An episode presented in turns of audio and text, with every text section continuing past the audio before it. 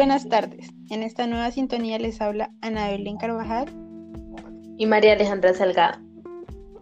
En este espacio haremos énfasis sobre la gestión del conflicto social y las protestas. Primeramente hablaremos sobre la protesta, la cual incluye tres componentes.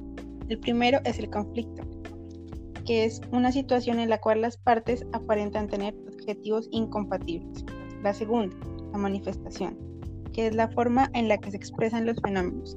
Dichas expresiones pueden ser de tres tipos, sutiles, formales o masivas. La tercera, la crisis, que es un instante en el cual es factible que se generen cambios drásticos en una situación. Estos cambios son de carácter necesario. Bueno, y a todo esto surge una pregunta. ¿Por qué hay un enfrentamiento entre las partes? Bueno, antes es necesario mencionar que detrás de cada parte en conflicto yacen sus propias necesidades, las cuales se convierten luego en intereses y metas que para su cumplimiento requieren unos recursos. Entonces, dichos enfrentamientos ocurren debido a la competencia por los recursos, porque existen criterios distintos acerca de la administración de esos recursos o por errores en la comunicación. Es allí donde es importante hablar del diálogo, el cual tiene una característica vital que es reconocer la existencia de la otra parte y el derecho que se tiene a ser informado y escuchado. Cuando esto no es tomado en cuenta, se genera un diálogo tardío y forzado, es decir, cuando la parte protestante cree que para ser escuchado por la autoridad debe hacer actos que muestren fortaleza. Un ejemplo es tomar las calles para así ejercer presión. Para canalizar un proceso de diálogo, primero hay que determinar si se va a requerir la presencia de un tercero o si es factible para las partes comunicarse directamente. Para la presencia de este tercero debe saberse cuál es el papel que va a cumplir, si su función va a ser la facilitación, que es un anfitrión para las conversaciones, la mediación, que es mejorar el entendimiento de las partes, la conciliación, que es la capacidad de proponer acciones para que las partes decidan, y el último es de árbitro, que es la capacidad de imponer una decisión cuando no se haya llegado a un acuerdo. En este ámbito se deben tener en cuenta ciertos factores, inicialmente las emociones, que generen empatía entre las personas, aunque también se puede presentar emociones negativas. Para estas es mejor dar un tiempo para desenfocarlas. A su vez, es importante fomentar la técnica de autoexpresión, para así poderlas expresar de manera correcta. La escucha activa es también de suma importancia, ya que cada parte se concentra en el mensaje de quien habla. El generar confianza debido a que las personas tienden a creer y valorar más la información de fuentes en las cuales confían. La presencia es una serie de conductas pasivas, es decir, lo que los demás perciban por su propia cuenta, es importante ser coherente para crear fiabilidad. También se habla de credibilidad, que es el grado de verdad atribuido a la información recibida que no ha sido comprobado empíricamente. El acercamiento que es comprender al actor y su situación, sin necesidad de darle la razón o ceder a sus expectativas. Reciprocidad, que genera un efecto psicológico que logra que la contraparte se sienta agradecido y motivado a retribuirles. Y por último, tener el mismo código, se trata de que el mensaje que se desea transmitir y cómo hacerlo llegar. Bueno, anteriormente mencionábamos un facilitador en el conflicto. Una de las labores de este es evaluar las condiciones para el diálogo. Se le atribuye esta función por tener un conocimiento técnico, por la capacidad de convocatoria, por la capacidad de decisión y por la capacidad de persuasión.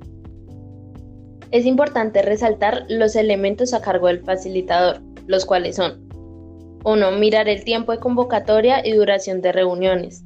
Tener en cuenta las alternativas en donde se encuentren los mínimos y los máximos. También el mirar las aspiraciones de las partes involucradas. Planificar los detalles para llevar a cabo las reuniones que sean necesarias. Debe de ser claro sobre los puntos a discutir, pues de ser inexacta la información puede legitimar el proceso del diálogo. Por último, es fundamental respetar los límites de las capacidades de decisión que tienen los representantes de las partes. Por otro lado, cuando las personas interactúan, utilizan diversas herramientas para que la parte contraria actúe conforme a sus objetivos. herramientas como lo son la agresión, la coacción, la imposición. Estas tres primeras son las más eficaces, aunque limitan o anulan el libre albedrío de los demás actores, generando así resentimientos y rencores. Por último, tenemos la manipulación, la negociación y la persuasión.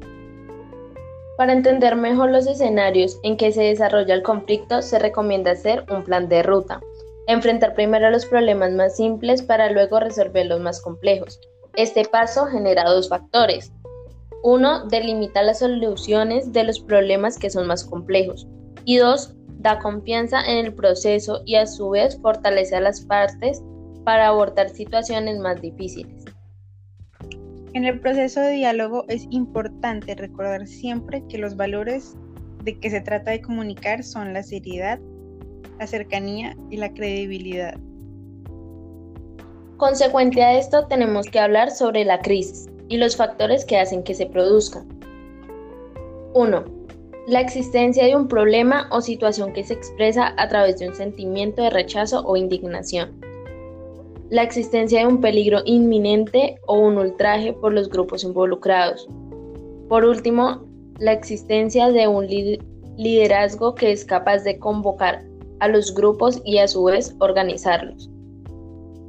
Para concluir, mencionaremos dos investigaciones que son de importancia en este tema. La primera son las investigaciones realizadas por los psicólogos Piaget y Kohlberg, que apuntan a que todas las personas atraviesan por distintas etapas en su desarrollo moral. Dichas etapas son tres, que son el estadio pre, que es lo correcto, está asociado al bienestar propio. Tenemos el estado que se basa en la aceptación y el respeto por las normas. Por último, el estado post-convencional, que tiene como característica la convención de las distintas perspectivas que se logran integrar mediante acuerdos en el que la persona se rige por principios éticos y morales. Investigaciones realizadas por los psicólogos Otto Scharmer y Katrin Kaufer indican que las personas cambian de comportamientos e inclusive logran realizar acciones coordinadas cuando se logra influir que uno de los motores en uno de los motores del cambio, que son por una parte los sentimientos y percepciones, y por otra los patrones mentales, aspectos que solo pueden ser afectados por la persuasión.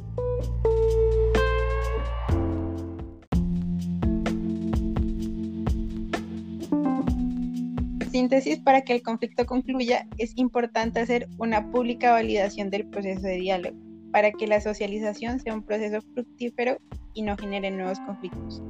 No siendo más, los dejamos con esta nueva noticia.